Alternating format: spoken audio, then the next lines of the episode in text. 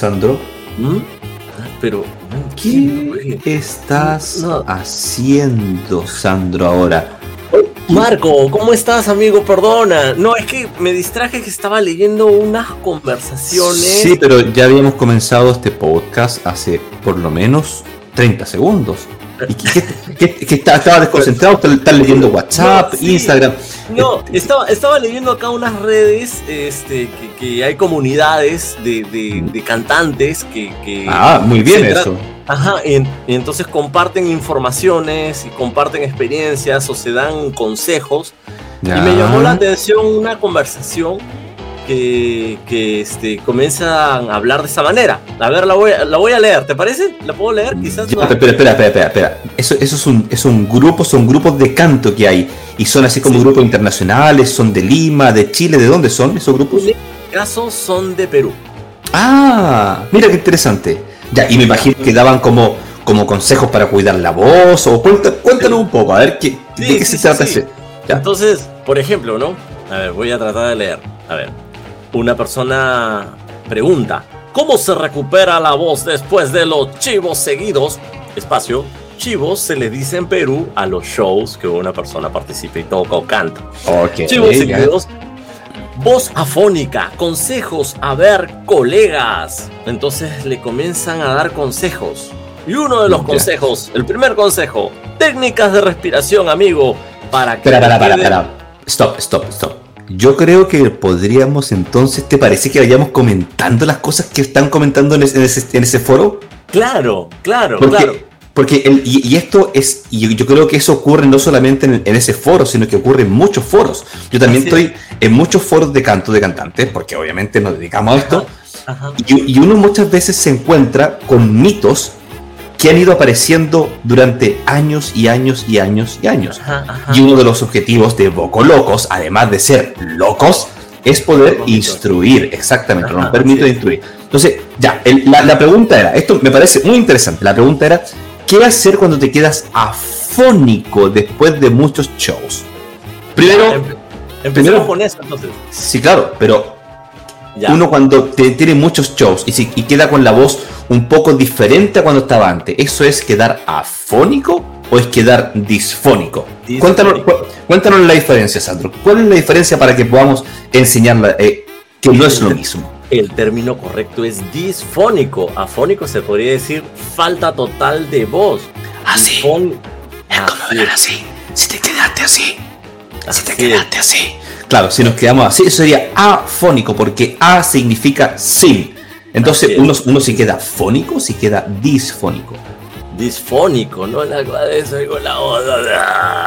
No, claro, nosotros decimos, como decía, estamos vendiendo palta, palta, palta, botella. Hola, hola, me quedé con la voz un poquito raspadita después del concierto y ahí esto. No, no, no, pero, pero claro, claro. E, esa voz, cualquier cosa que el sonido de la voz se denomina disfonía. Dis significa alteración. Alteración. Exactamente. Ahora, es normal porque muchos cantantes creen que es normal quedar difónico después de muchos shows consecutivos. Es normal porque uno dice, ah, pero después la voz se me recupera y después vuelvo. No, por supuesto que no, porque la disfonía se produce por un desbalance muscular en la garganta, pero también porque existe inflamación. Las cuerdas vocales cuando vibran chocan cientos de veces por segundo. Y ese choque cuando es muy fuerte, cuando no tenemos una técnica vocal sana, produce inflamación, irritación. Las cuerdas vocales se inflaman. Y al inflamarse se produce la disfonía. Entonces, primer mito, no es afonía, es disfonía, Y no es normal quedarse con la voz así después de haber cantado varias veces. Entonces, los consejos que comienzan a dar, porque ahora en base a los consejos vamos a ver si es un buen consejo o un mal consejo. Perfecto, muy. Me, me, gustó mucho este juego. Vamos entonces con el primer consejo, a ver. Ok, el primer consejo, vamos a leerlo. Técnicas de respiración, amigo. Para que te quedes ronco significa que usas mucho la garganta y no el aire que se expulsa del diafragma. Yo en lo personal, agua con bastante guion. Y ajos, lo pongo a hervir, aprieto uno o dos limones, depende, y lo endulzo con miel de abeja. Uh, ¿cuántos mitos tendremos que derribar en ese solo consejo, queridos amigos? En un solo consejo. Yo pensé que te habías pasado que estabas leyendo como tres. es un solo consejo, es el primer consejo. Primer, para, y, esto por supuesto no es con el ánimo de molestar ni de burlarnos, sino que al revés, es con el ánimo de instruir, con, con muy buen ánimo de instruir.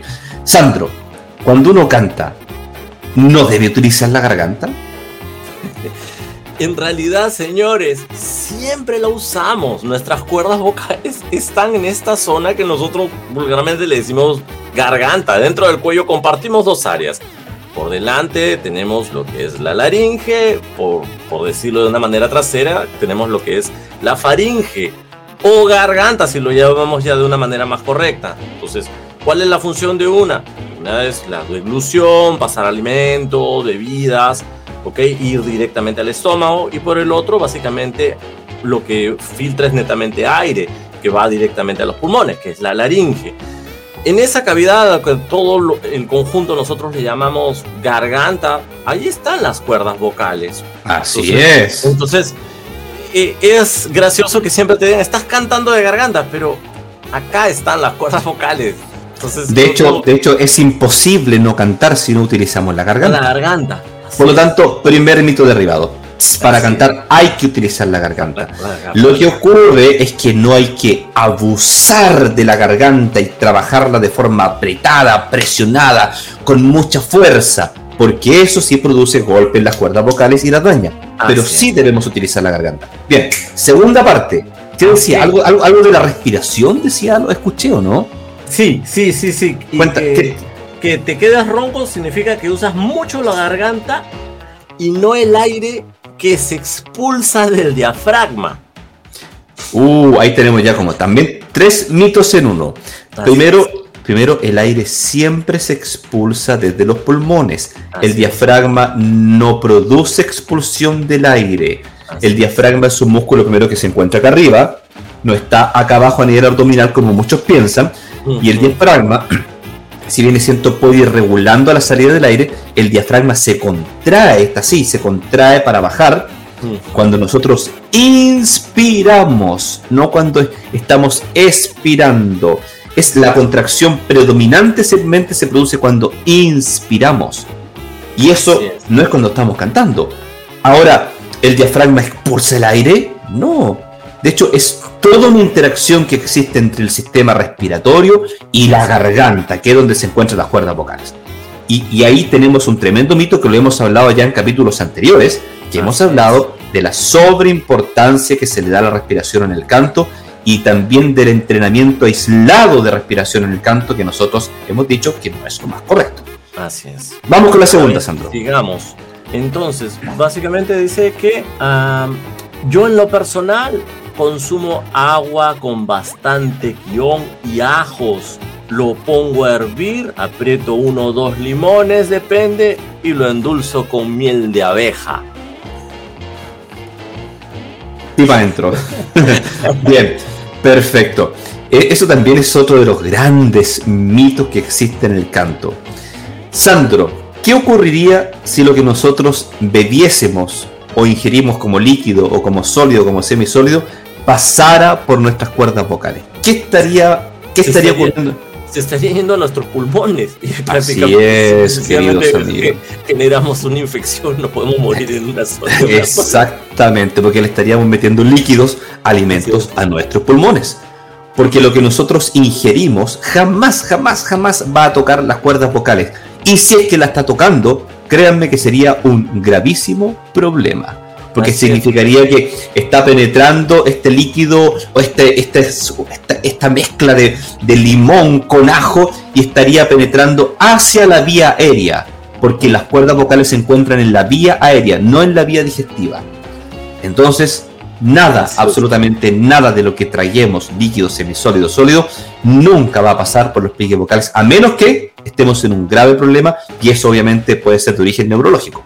Entonces, pero entonces, ¿por qué las personas dicen es que cuando yo tomo esta mezcla de limón con ajo y con miel de abeja, siento que mi garganta se pone más suave? Es una, es una estimulación psicológica hasta cierto punto. La gente asume que le hace bien. desde mi perspectiva, es algo muy personal, asumo de que una de las principales sensaciones que es lo que, que un alimento o bebida pueda tocar, toca las amígdalas, un poquito tu, tu, tu sensación de tu úvula, eh, eso sientes, oh, siento frescura, y Claro. cree, que, cree que eso llega hasta abajo, ¿no? Así llega es. hasta las cuerdas vocales y asume, oh, entonces eso, eso, eso es eso así. Ni siquiera el agua, o sea, ni siquiera Nada, el agua nada, nada, nada, nada. O sea, Nada. sería, sería muy, muy peligroso que el agua tocara las cuerdas vocales. De hecho, cuando nosotros ingerimos agua, lo que estamos haciendo es hidratando todo el cuerpo. Pasa al tubo digestivo, al estómago, al intestino, se absorbe, pasa al torrente sanguíneo, al líquido intersticial y después llega al líquido que, que están las células de todos los tejidos del cuerpo, incluyendo las células que están recubriendo las cuerdas vocales. Claro, Entonces es una hidratación indirecta, sistémica. indirecta. Y además, lo que podríamos decir, si algo eh, pudiera tocar las cuerdas vocales, podríamos hablar del vapor o del humo, pero ya ese es otro aspecto, ¿no? Eso es otra cosa que sería un buen tema que hablásemos, ¿ah? Así es. así En un próximo episodio. Bien, y ya, y selecciona una más, o, un, dos más, dos consejos que dan nuestros queridos amigos del foro de canto. Mientras Sandro busca, mientras Sandro busca, yo les recuerdo que esto lo hacemos con el fin de educar, nunca, nunca, nunca con el fin de burlarnos, por ningún motivo, porque Boco Locos tiene como fin último entretener, pero además educar. Sandro. Ok, entonces bueno, por un lado, algunos recomiendan hacer gárgaras de eucalipto, ya. otra persona les trata de corregir diciendo de que el guion, ¿no? De la recomendación anterior, de que el guion irrita las cuerdas vocales. ¿Qué, qué es el? El, ah, el guion es lo que nosotros llamamos jengibre, es el jengibre. Ah, ginger, jengibre, ya, Ajá, perfecto, ajá, ya, ajá, ya, ajá, ya. es- acá le decimos en, en el Perú le decimos kion. ya. ¿no? Entonces, las, gar- las gárgaras, las gárgaras, nuevamente volvemos a lo mismo, tocan las cuerdas vocales, nada. Si nosotros hacemos así, y uno siente, ah, es que yo después de hacer gárgaras mi voz queda diferente, sí, puede quedar diferente porque cuando estabas haciendo gárgaras estabas produciendo voz. Mira, cuando uno se gárgara hace, ay, ah, no es solamente aire, no es, sino que es. ah, hay voz. Entonces probablemente produces un efecto como de calentamiento vocal. Claro, y además ese, ese efecto ondulatorio y a través también del agua que estás reteniendo, estás creando algo, un, un ejercicio eh, semi-oclusivo que De de, otra manera comienza a aclarar y activar un poco más la vibración de tus cuerdas y te ayuda. Claro. Pero no es que en sí haya tocado. No, Es- no, no, nunca, queridos amigos, nunca, ni la gárgara, ni el eucalipto, ni el limón. Imagínate además que todos los consejos que se están dando son de elementos que pueden ser irri- irritantes. Y uno dice, ya, pero un momento, un momento, acabas de decir que ninguno de esos elementos toca las cuerdas vocales, entonces irritantes, ¿por qué? Irritante para aquellas personas que tienen reflujo. Así es. Porque, si Porque tú le metes a tu estómago es- estómago y ya tienes tendencia a tener reflujo y le metes ajo, le metes jengibre, le pones eucalipto, le pones cuanta cosa encuentres en la cocina de tu casa, eso puede ser un elemento que estimule mayor secreción de ácido gástrico, mayor reflujo y el reflujo sí es que puede irritar la laringe y por lo tanto sentir que tu voz no funciona bien. ¿Ok? Así es. Bien, ¿y te parece que vayamos con la última para ir cerrando este episodio y poder Claro que sí. Una persona recomienda, dice, tuve una ronquera que no se me quería quitar y reposé por cinco meses. Probé cantar poco a poco y me recuperé. Éxito. Uh, queridos amigos, primero, Sandro, cuando un cantante tiene una ronquera, ¿qué es lo primero? Tú, por ejemplo, tú eres un gran vocal coach de Lima, Perú, y conocido en todos los países de habla hispana, y tú tienes estudiantes, muchos de Perú, pero también muchos de otros países. Así es. Y si tú ves a un estudiante que llega ronco y que ya tiene una ronquera que es permanente durante varios meses o años, ¿qué es lo primero que le dices tú que tiene que hacer? No, en principio de todas maneras tiene que hacerse un chequeo, tiene que definitivamente ir a ir a, un- a un especialista para que le hagan ya sea una estroboscopía, una laringoscopía, ver el estado de las cuerdas, porque ya un sonido de ronquera indica cuerdas inflamadas, pero puede haber más allá de solo, Puede haber una lesión, una exactamente. lesión. Entonces, eso es, eso es fundamental, ¿no? No, no, puede, no puede ser persistente. Queridísimos cantantes, pongámonos serios, Sandro, muy serio, pongamos voz de, de hombres serios. Eso, eso. si ustedes, eso, eso, muy bien, una voz estereofónica. Queridísimos cantantes, profesores de canto, si ustedes tienen estudiantes o ustedes mismos cantantes sienten que su voz es ronca después de cantar muchos shows, o que tiene una ronquera o una disfonía permanente durante meses, semanas o peor aún años, ustedes no pueden dejar de ir al médico otorrino laringólogo, ojalá que sea un laringólogo, que es aquel médico otorrinolaringólogo con una subespecialidad en laringología, que son los que tienen más experiencia en ver laringes de cantantes y de cualquier otro profesional de la voz. Y si es que es necesario, también visitar a un fonaudiólogo, en algunos países se llama fonaudiólogo, en otros países se llaman foniatras, terapeutas del lenguaje, etcétera, etcétera. Logopedas en España y también en Italia. Entonces, cuidemos la voz no es normal estar difónico. No es normal quedar difónico. Y, sobre todo eso que estás diciendo, que, mucho es muy común que a veces uno piensa, ay, es que tengo una ronquerita. Y, bueno, y, creo que siempre nací con eso y es especial. No, tampoco es normal eso. La ronquera no es hereditaria ni es algo normal. No, no, no. no, Hay, personas que pueden nacer con alguna alteración en las cuerdas vocales, pero aún así tampoco se considera normal. ¿Ok?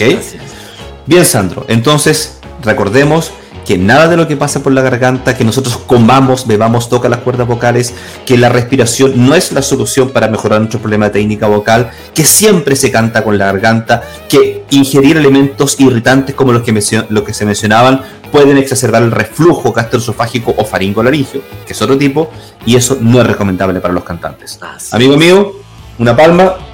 Ahí. No, pero, pero mira, mira, te está pasando. Ahí, ¡pum! un abrazo, Sandro querido. Nos vemos hasta el próximo capítulo de Vocolo.